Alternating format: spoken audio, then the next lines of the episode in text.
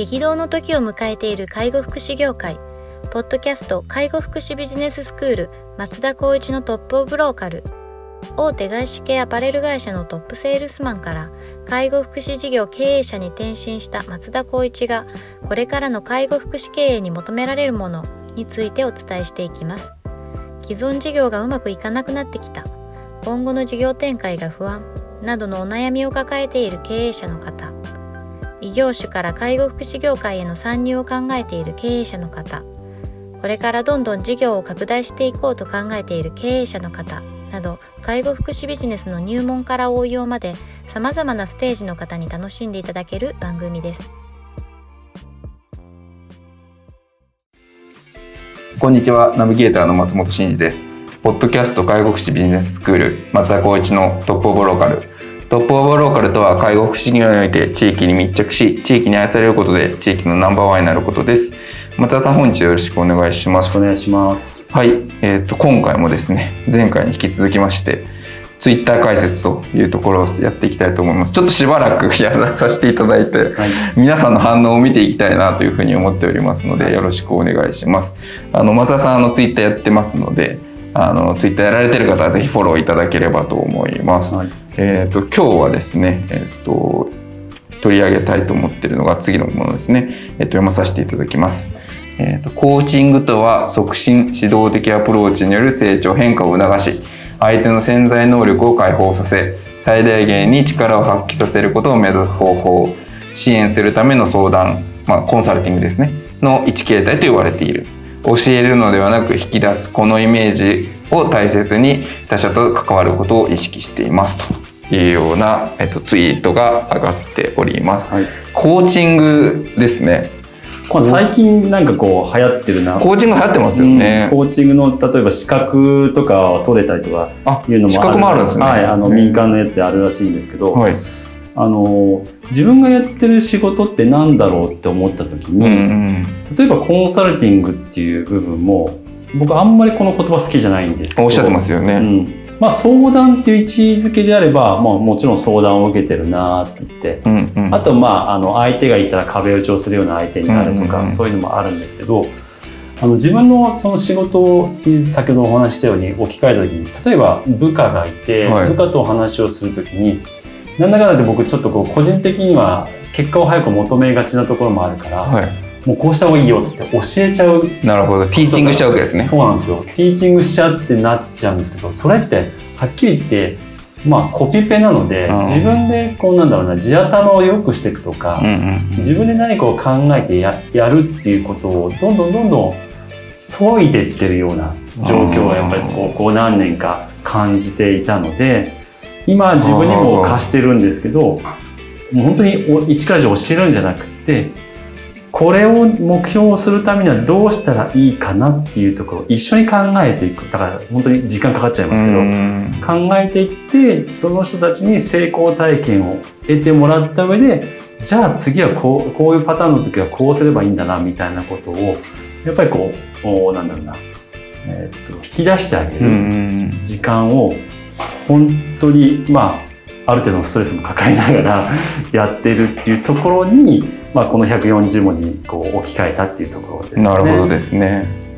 いやコーチングはこの文字面にするほど簡単じゃないですよね。そうですね。コーチングあとまあ横文字カタカナでしたよくあのファシリテートですね、はい、そういった部分でどれに値するかなみたいな自分にちょっと棚卸ししてみた時に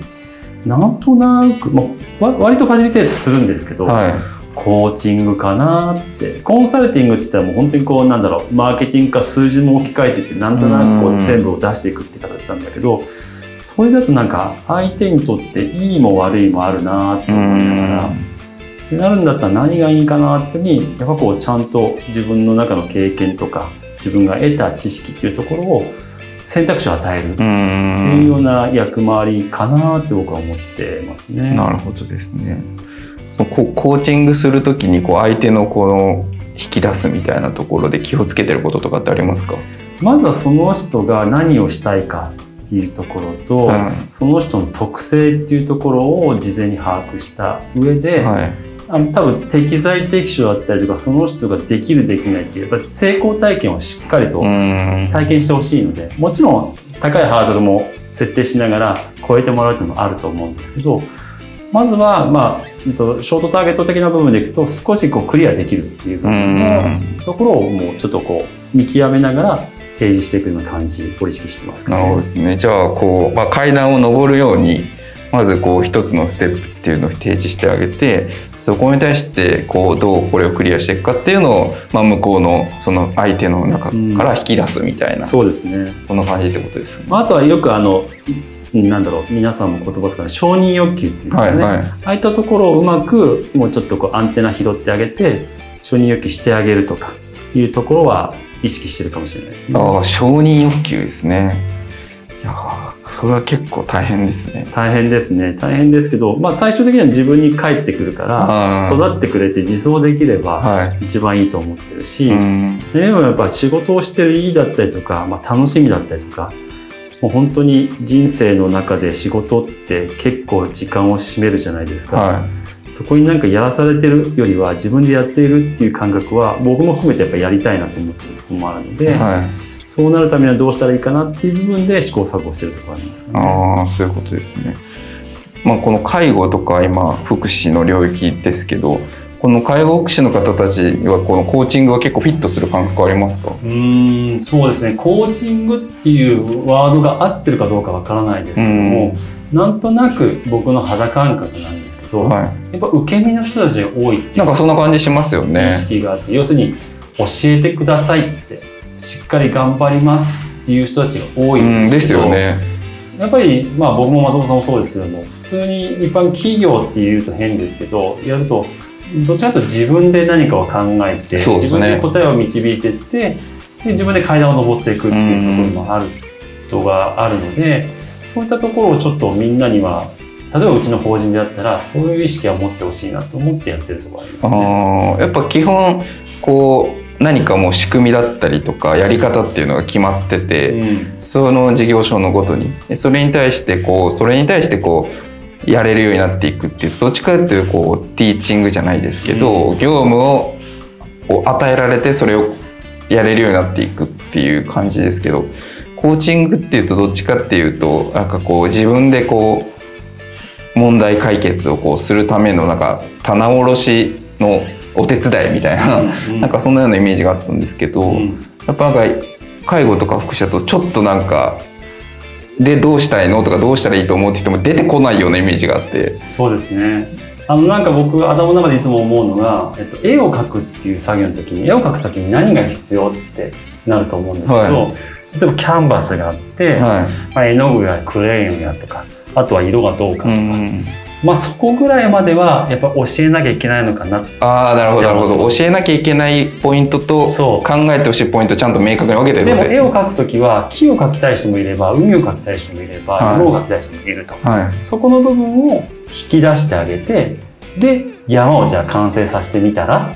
でその山を完成した後に自分がどう感じるかっていうのを体験してもらう。それを成功体験だとするならそういうところをちょっとやってあげてで自分の法人であればその山を変えたらその山を変えたやつを次に引き継いであげて教えてあげてであなたの山を作ったら次は海を変えてみたらみたいな感じで提供提案するっていうのはなんとなく僕の中ではイメージとしてあります、ね、そういうことですね。なんか山描きたいとか海描きたいとか動物描きたいみたいなのすらない方もいらっしゃいませんか？そうですね。だからそこをやっぱ引き出すっていうのはどうって、まあ、あの前回でもお話しましたけど過去のなんだろう、はいはいはい、幼少期から含めてどういうふうに生活してたのかなとかっていうところもあったりとかしてそこを引き出しながらもしかしたら山描きたいんじゃない？どう？って言った時にじゃあ一回山描いてみますってなって山描いた後に私は山が描きたかったんだ。もしくはあちょっと違うかも。海かもしれない。これ気づきっていうのは大事だと思うなるほどなるほど。気づきをまああんまりその時間かけちゃうとねもう社会人だから小学校じゃないし研究じゃないんだからっていうところもあると思うんですけど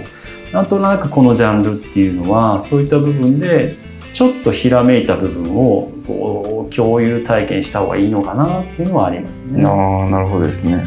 そういうのをもうあれですかこう、まあ、現場の方までは見てないと思うんですけどあの幹部職の方たちそうですには。ねやっぱ主要のスタッフの人には特にその意識は持ってほしいなっていう部分のいしえーなんだろうなあー指導はしてるかもしれないですね。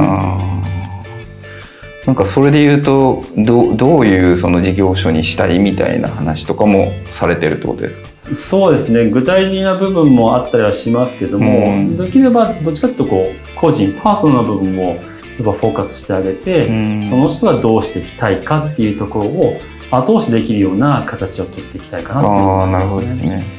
ちょうどあの宝冠立ち上げる時にそういうワークしてましたもんね。うんなんか自分の価値観そうですね。マッピングしたりとかして、でなんかあの自分はどういう看護を提供したいみたいなのをこう言語化してそれに対して、えっと、じ事業所がも持ってる指針みたいなのとこう合うところ合わないところを理解するみたいなのやってましたもんうね。ん、やっぱりそうやってこう具体的にこう言語化していくとじゃあこれ松本さんもよく言ってますけどうちの法人としてどんな人が必要だとか、うんどういうスキルの人が必要だとか目指すべき道は今は A だけどもしかしたら B じゃないかとかやっぱ気づいていく部分っていっぱいあると思ううんですよね。んそれをじゃあ、えっと、会社と自分の個人を置き換えた時にどこをやっぱりこうゴールとして目指すかっていう部分でしっかり自分が棚押しできるようなやっぱ自走できる環境考え方っていうのは持ってほしいっていうのはあるとそういうことですね。なんでそこのやっぱただ言われたことやるんじゃなくて自分の中にあるものを引き出してあげるみたいなコーチング的なアプローチを、まあ、結構取り入れているうんというような感じってことですね。なるほどですね。このこう支援みたいなアプローチでいくと、うん。なんか意識されてることありますか？話すときに。その相手を引き出すために相手の中にあるものを引き出すためにこういう問いをよく立てるとか。ああそう考えるとやっぱり昔の夢、あ昔の夢ですか、昔っていうのは？うん、と小学校の時あもうそれぐらいのことですか？あるじゃないですか。そういう時って何を目標にしました？とかちょっともう最近の世代だとあんまり書かないっていうのを聞いたんですけど僕たちの世代だとやっぱりプロ野球選手になるとかじゃあ部活の何してましたとかっていうそうな人間形成された幼少期のも何度も言いますけど幼少期の部分であこの人ってこういう性格なのかなとか。でそこから今に現代に戻ってきてなぜこの仕事をやってるか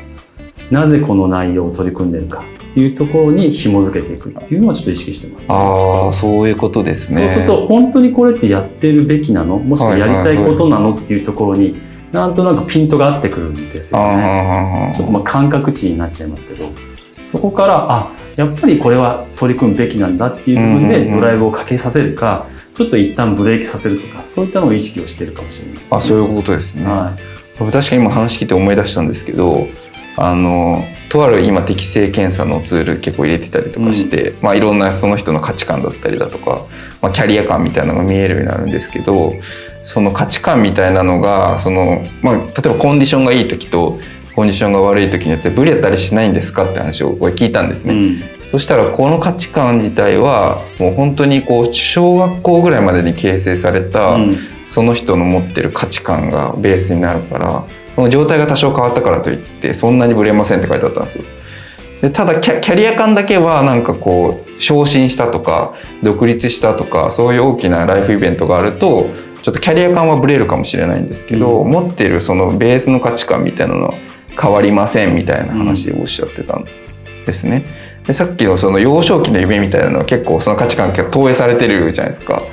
そこ聞くのはなんか非常にもしかしたら理にかなってるそうですかもしれないですよね。ね。あの男性とかだったら僕よくあのスポーツに例えて話したかもしれないんですけど例えば野球やってましたらポジションどこってそこからやっぱりこう性格とか、はいはい。形成された部分ってあったりするんですよね、はい。例えばピッチャーだったら割と目立つ場所だから、やっぱりやりたいっていう意識がないとピッチャーってやらなかったりするんですよね、じゃあキャッチャーって言ったらどっちかでやらされる感。キャあッチャーって野球で言ってあんまりつきたくないポジションだって危ないし、うん、難しいしでもキャッチャーやってる子って聞いたらなんかちょっと僕の中では魅力を感じるとかああそうですか。その面接だったりとかそのチームを編成する時にはもうサッカーもそうですけどポジションによってやっぱり合うと思うので、まあ、女性だったらそうだなバスケットやってるとかバレーボールやってるとかってどこのポジションだったみたいなの聞くとああこのポジションで勝手な自分の解釈ですよね。まあ、例えば、うん、とバスケットだったらガードだったのかポイントガードだったのかまあ、そういったフォワードだとかそういうのでああこんな感じなのかなとか攻めなのか受け身なのかって結構あるじゃないですか。ありますね。それあんまり詳しくないですけど。そういうのを考えながら、なんとなく、あ、とこっちの合うかな。それこそさっきの適正の、まあ最近はね、ツールがあるんですけど、そういうところに多分行き着いてるなって感じがします、ね、そういうことですね。確かになんか、サッカーとかだと、あのディフェンダーとフォワードで全然性格違うとか言いますもんね。うん、なんか、フォワードは結構完成タイプで、うん、ディフェンダーはやっぱこう緻密にポジションとか取らないといけないから、うん、あのロジカルでみたいな感じのこと言いますもんね。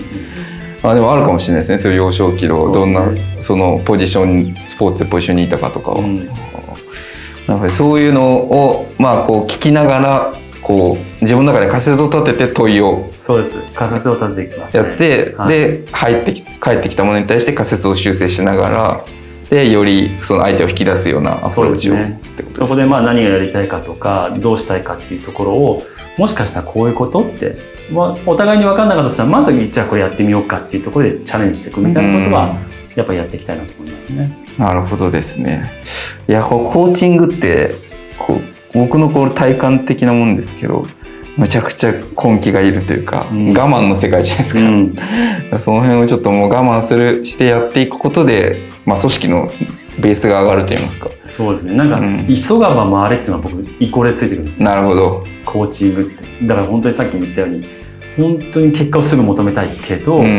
これを例えばスケールアウトしたりとか大きくしていく、まあ、自分も含めて法人も大きくしていくってなった場合にはちょっと通らなきゃいけないのかなって思って今やってる最中って感じがします。なるほどですね。わかりました。じゃあこう今次のブレイクスルーを狙ってるこう社長さんも聞かれてることもあると思うので、うん、ちょっとこう部下へのアプローチは、まあ、どっちかっていうと立ち上がりきはトップダウン的な感じで、ね、教えるでいいと、ね、教える感じでやってきたのが今度はこう組織の自力を上げるためにこう引き出すようなコーチング的なアプローチをしていかないと、うん、まあ、どこかで歪んできてしまうよねってことですよね。うん。はい。いやこんな深い裏があったというところで140文字の中ではありますけどはい。ぜひまたツイッターあの見ていただければというふうに思います、はい、はい、では本日は以上させていただきます。ありがとうございました。ポッドキャスト介護福祉ビジネススクール松田光一のトップオブローカル番組では介護福祉サービスに関するご質問を当番組の専用ウェブサイトより募集しております。番組 URL よりサイトへアクセスし、質問のバナーから所定のフォームへ入力の上送信をお願いします。URL は http://tol.com sense かっこセンスハイフン world かっこワールドドット com かっこコムになります。皆様のご質問をお待ちしております。